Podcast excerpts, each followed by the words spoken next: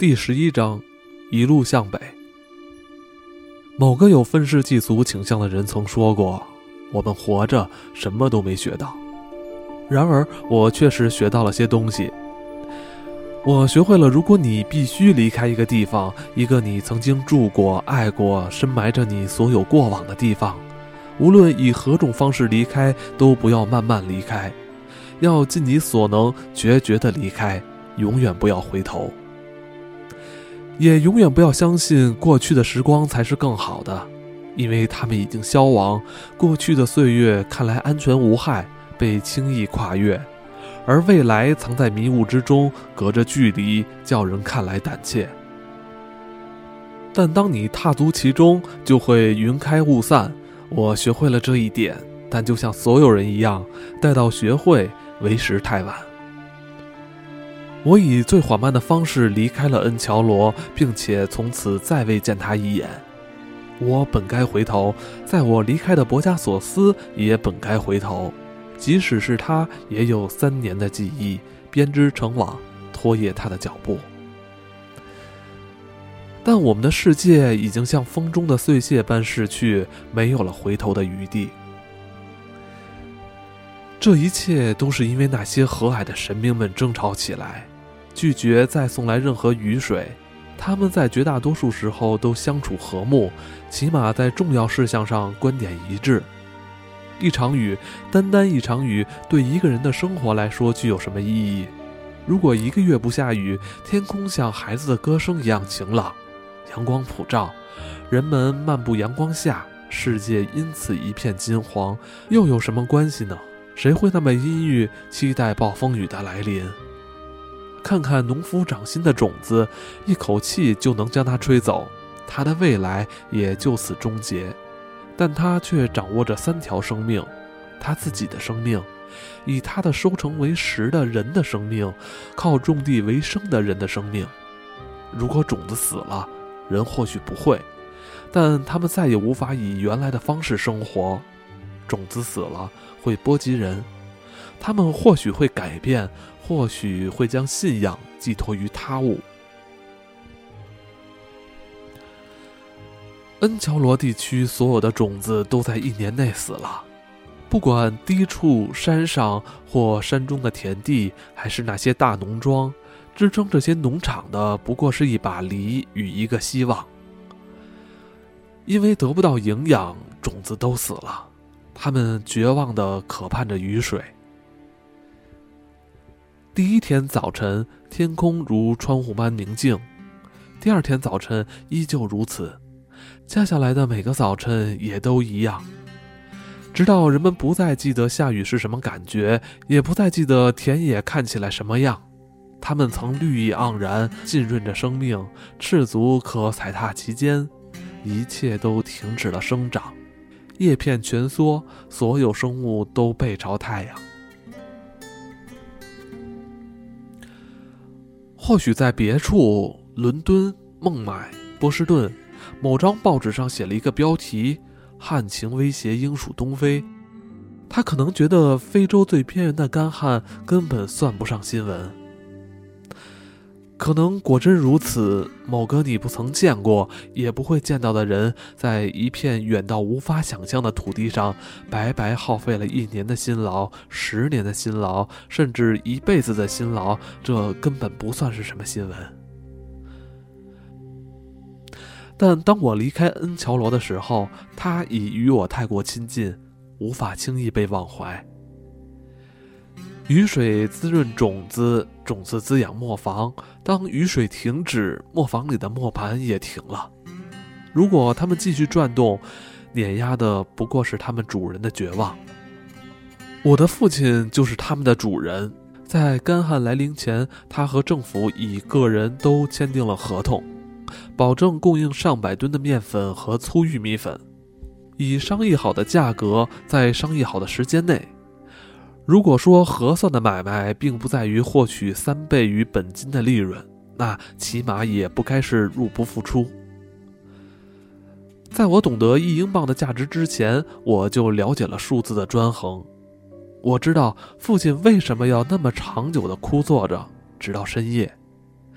徒劳地看着那些涂改过的账本，打开的墨水瓶和窃笑的灯芯。你不能以二十卢比的价格买进一袋玉米，把它们磨成粉，然后以十卢比的价格卖出去。或许你依然可以这么做，但你将看着自己的积蓄随磨坊出产的每一勺面粉离你而去。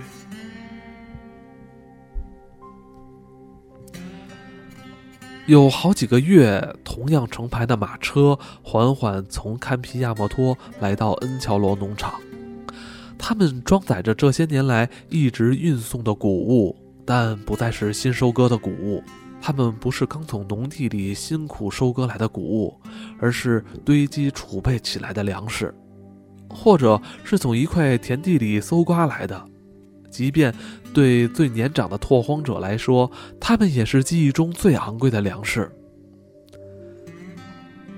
我的父亲买下它们，只要找得到就买下来。每当他花一卢比，就多损失两卢比。磨坊运转着，面粉涌进张开的口袋里。每一个缝合起来的口袋里都封存着农场的一小部分。有人觉得我父亲有些傻，合约上的责任已经失效了，不是吗？难道不该由上帝承担干旱的责任吗？我父亲认为，即使如此，上帝还要为其他一些事负责。包括消除干旱，但他也认为上帝在合约这件事上理应毫无责任。有一天，满怀成就感的小发动机拖着货车离开了磨坊，最后一批面粉磨好了，合约上的第一个字到最后一点墨水印都得到了履行。发动机转过最远处的一道弯，汽笛发出一声长鸣，在洁净无瑕的地平线上喷出一阵浓烟，然后消失了。他带走的还有我几乎全部的少年时光，以及我父亲对农场的拥有权、房屋、马厩和所有的马匹，除了那匹带翅膀的马。现在，父亲说：“我们该想想了。”于是我们思考了起来。我们在他的小书房里坐了一个小时。他和我说话时，语气中有从未有过的严肃。他的手臂枕在如今已合拢的黑皮书上，告诉我很多我从小未知晓的事。有些则已知道，他要去秘鲁，那片土地和这个国家一样无拘无束。同样也是一个热爱马匹、需要懂马的人来照料他们的国家。他想让我一起去，但选择权在于我。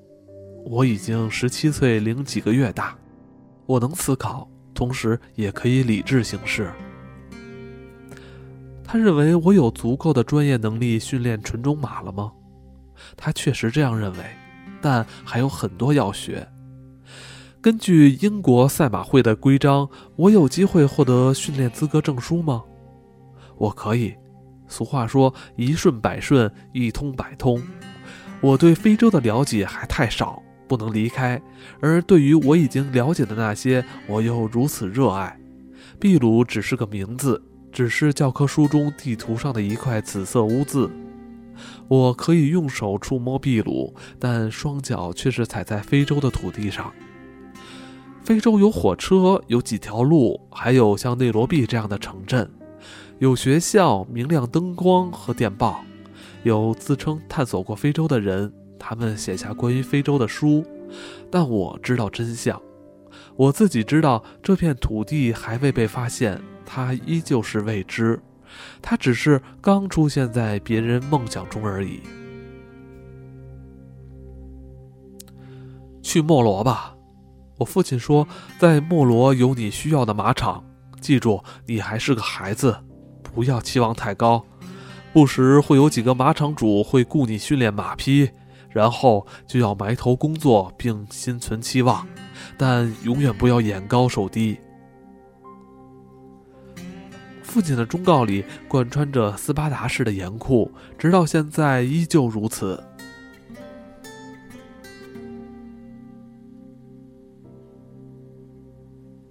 道路向北通往没落。夜晚，他直指漫天星斗。他沿木阿悬崖一侧上升，直到在一万英尺处找到高原才停歇。有些星星就在它的边缘亮得如火。清晨时分，高原比太阳还要高，即便是白昼，也要顺这条路爬到没落。我则带上所有家当向上爬去。我有两只马鞍袋，一匹博加索斯。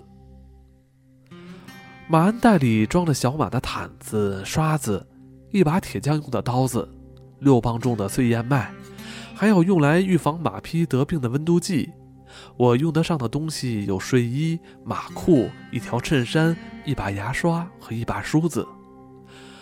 我拥有的东西一直就这么些，我也不确定自己会需要些别的什么。我们在天亮前就动身。所有当群山显露出形状时，恩乔罗已经看不见了，与黑夜最后一次有气无力的皱眉一同消失。农场也失去了踪影，连同他的磨坊、田地、牧场、马车以及喧闹的荷兰人，还有奥泰伦和托波，我的新镜子，我那带松木屋顶的新木屋，所有这一切都被留在身后。他们不是人生的一小部分，而更像是我开始又终结的整个人生。多么彻底的终结了！对布勒来说也是如此。他带着无数战役中获得的累累伤痕，在他已经停止跳动的心脏中，依旧保留着那些记忆。他的快乐以及我的快乐，那些他熟悉的气味、小径、小游戏。落败的油猪与无声潜行的猎豹，他也曾有过丰富的一生，并且也已终结。他被我留在身后，深埋在通往我们共同狩猎之处的小径上。他的墓穴上方有我亲手搬去的石块，我将它们堆成金字塔的形状，没有留下姓名或墓志铭。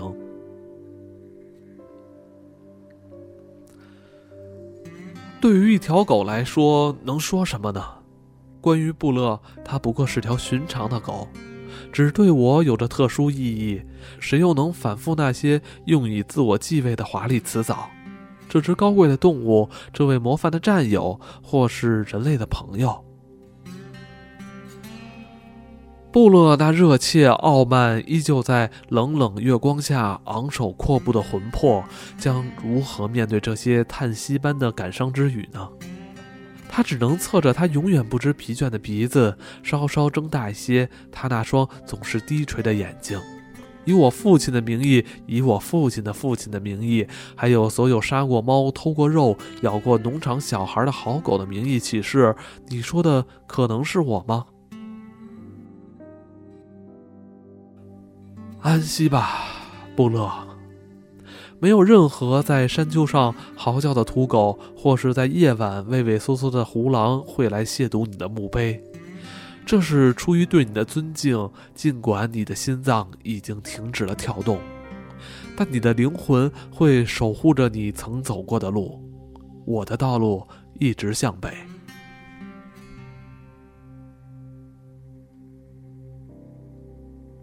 路很狭窄，它如同皮鞭般缠绕着木阿悬崖的边缘。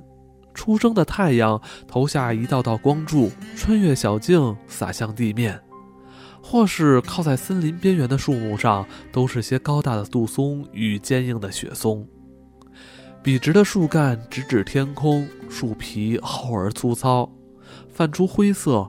蓬乱的灰色地衣从上面垂下，遮蔽了日光。橄榄树、藤蔓和其他更细小的植物，在那些高而壮的弟兄庇护下，远离炎热的阳光，安然的蓬勃生长。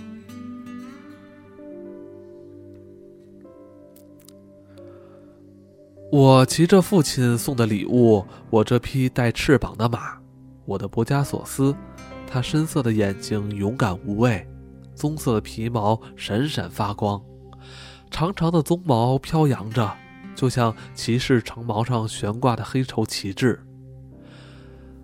但我不是骑士，大概除了传说中那位在古西班牙偏远小路上探险的伟大而可悲的骑士，没有人会为我欢呼。我穿着工装长裤、花色衬衫、皮革软鞋，戴着一顶历经风吹雨打的宽边老毡帽。我的马灯很长，空着的一只手插在口袋里。庞大的灌木林，野猪因为被打扰了早餐，猛然在我面前冲过去。猴子在扭曲的树干上吱吱乱叫，蝴蝶亮丽而曼妙，如同浪涛中的碎屑，从每一片树叶上飞起。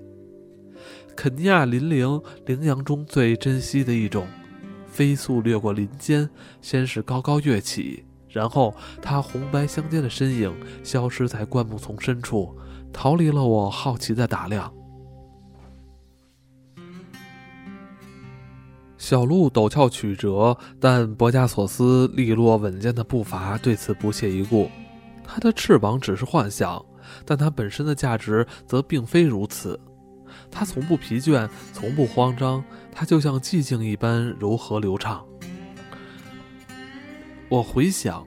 沉思，记起了上百件事，琐碎的事，不值一提的事，他们毫无缘由的造访我，随即再次隐去。狒狒吉马，这只大狒狒爱我的父亲却恨我。吉马古怪的表情，他的恐吓，还有他留在院子里的铁链。一天早上，他挣脱链子，将我逼到墙角，牙齿咬进我的手臂。爪子要抠我的眼睛，并尖声叫喊出他因嫉妒而生的恨意，直到我因恐惧而拿出初生牛犊不怕虎的勇气，啜泣着，愤怒地疯狂舞动木棒将他打死。事后，我从未表示过愧疚。豹子的夜晚与狮子的夜晚，象群从木阿迁徙到莱基皮亚的那天，上百头大象组成不可阻挡的方阵。他们一路踏平新生的庄稼，还有篱笆，摧毁小屋和谷仓。我们的马在马厩里瑟瑟发抖，象群所经之处留下他们的道路，宽阔而平坦，如同穿越农场中心的征服之路。来到牧场的狮子、公牛、奶牛、牛犊低鸣着，人们冲过去抓起防风灯、来福枪，互相低语着。又是一片寂静，黄褐色的身影因为杀戮而显得沉重，穿梭于高高的草丛间。子弹在风中呼啸，狮子飞身跃起，越过牛群和松木栅栏，来福枪放了下来。还有猎豹造访的夜晚，月色撩人。父亲和我全身躲在荷兰人那些马车的后面，马车就在蓄水箱里。子弹在长枪里发出脆响，等待，紧绷的肌肉，潜入者的身影就像平静水面上滑行的暗影，黑色枪管边的眼睛，手指轻扣。啊，很多事情被记起，有些暗淡，有些清晰。小路穿过树林，在一处空地上变得平坦。我拉起缰绳，让博加索斯脚步慢跑。缰绳缠在右手的手指上，不用的鞭子握在同一只手的掌心。我已经穿上了一件薄薄的鹿皮外套。太阳越升越高，森林愈发深邃。攀爬的小径上，空气变得稀薄而凉爽，绿意葱茏的通道因空气而更显清新。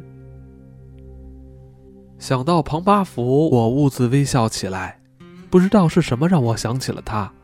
他突然间出现在我的脑际。庞巴福在斯瓦西里语里是傻瓜的意思，而在恩乔罗，他是指我父亲的鹦鹉。可怜的庞巴福，有天他召唤毁灭，毁灭也应声到来。当他一生中最光辉的时刻如一道阳光降临在他身上，又随即将他留在绝望的黑暗中时，他是多么可悲，多么赤裸，多么幻灭啊！庞巴福付出的代价是骄傲的羽毛，美丽、修长、丰盛，染着热带的色彩。他为此多么骄傲！他骄傲地抓着安置在我父亲书房外的积木，日复一日，冷眼看着所有进出书房的每一个人，包括父亲当时很宝贝的狗群。他的眼神时而盛气凌人，时而呆滞，时而假装出哲学家的腔调。这正是让庞巴福毁灭的症结所在。他认为狗是低能的动物，只要一声命令就能操控。一个人只要站在走廊，动动嘴唇，发出点声响，那一大群狗就会来了。但除了庞巴福，还有谁能发出这个声响呢？难道他注定要站在积木上，以一只鸟的身份度过一生漫长的一生？除了种子和水，他这么优雅的生物，难道就不能想点别的东西？谁有如此美丽的羽毛？谁有这样的喙？谁又能召唤狗呢？是庞巴福，于是他这么做了。他练习了一个又一个星期，但聪明的一次都没让我们听见。他练习着能召唤狗群的咒语。直到他对此了然于心，就像他熟悉自己抓在爪中的木杆，也知道凡是抓过跳蚤的狗都不会拒绝他的召唤。他料想的不错，他们来了。一天早上，屋里空无一人，庞巴福从木杆上下来，呼唤狗群。我听见父亲会吹的那种短促急促的口哨声，但我父亲当时却在一英里外的地方。穿过院子，我看见了庞巴福，一副光芒四射、自信满满的样子，几乎是主人的派头。他那不厌烦的蜷曲脚爪在门廊上来回踱步，鲜艳的胸脯蓬松鼓胀，而他空洞的绿色脑袋则傲慢地扬着。来，全都来！他的哨声在说：“我庞巴福在召唤你们。”于是他们来了。修长的狗，短小的狗，敏捷的狗，饥饿的狗，从马场小屋打屯的树荫下跑来。庞巴福在高悬于他头顶的厄运下起舞，更大声地吹着口哨。当时我也可以跑过来，但没能跑那么快。无法及时阻止满怀期待的狗群发现一只长着俗气羽毛的废物冒充自己主人时陷入狂怒。他居然靠口哨声就侮辱了整个犬类王国及所有成员，他居然还指望得到一点残羹冷炙一块骨头，却一无所获。这太挫败了，这完全是侮辱造成的伤害。庞巴福一败涂地，他被淹没了。再次出现的时候，只能见到一根根羽毛。它光芒四射的荣耀，不是抽象的形容，而是以深红、明黄、翠绿、蓝和其他暗色调飘散在空中，如同银河系大爆炸，彗星尾扫过落下碎片。伤心的鸟，不开心的鸟，它活了下来。再次栖息在它木杆上，眼睛半闭，郁郁寡欢，只剩一边残破的翅膀遮掩着他光秃秃的身躯，真是值得牢记的时刻。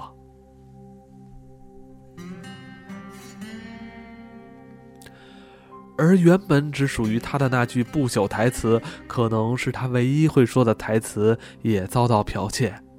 这当然是场悲剧，也很有讽刺意味。居然不是庞巴福，而是某个无名之辈在书页间创造出的那只阴郁病态的乌鸦。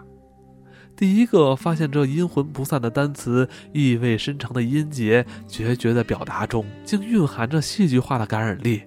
不，永不在。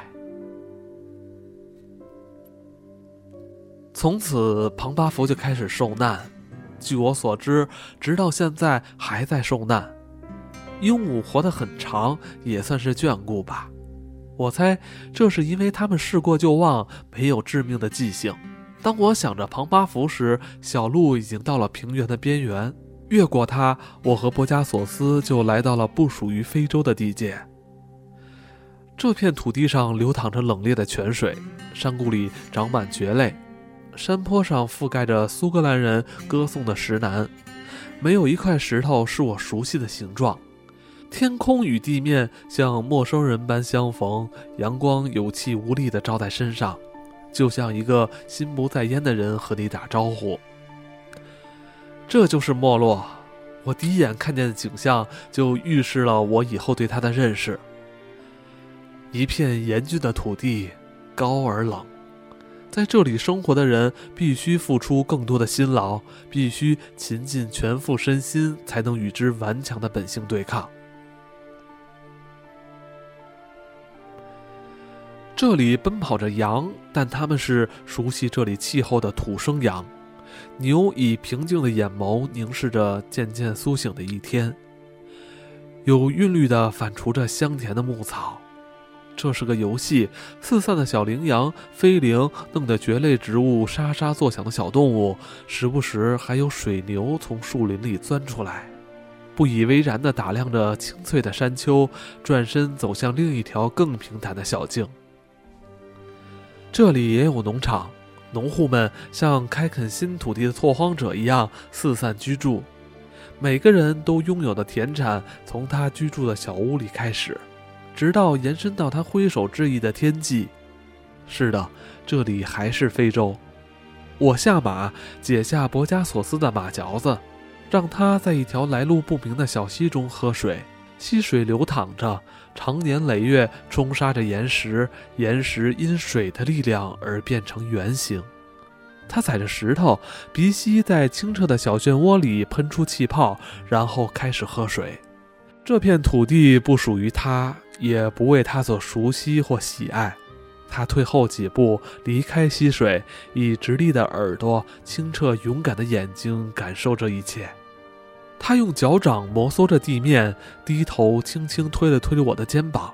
我猜他是在哄劝我，建议我原路返回。然而，在接下来的一段时间里，这片土地属于我们。再说，这也是一片不错的土地，一片带着吉兆与万物开端的土地，也是个有终结的地方。只是我从没有想过，那些事物也会有结束的时候。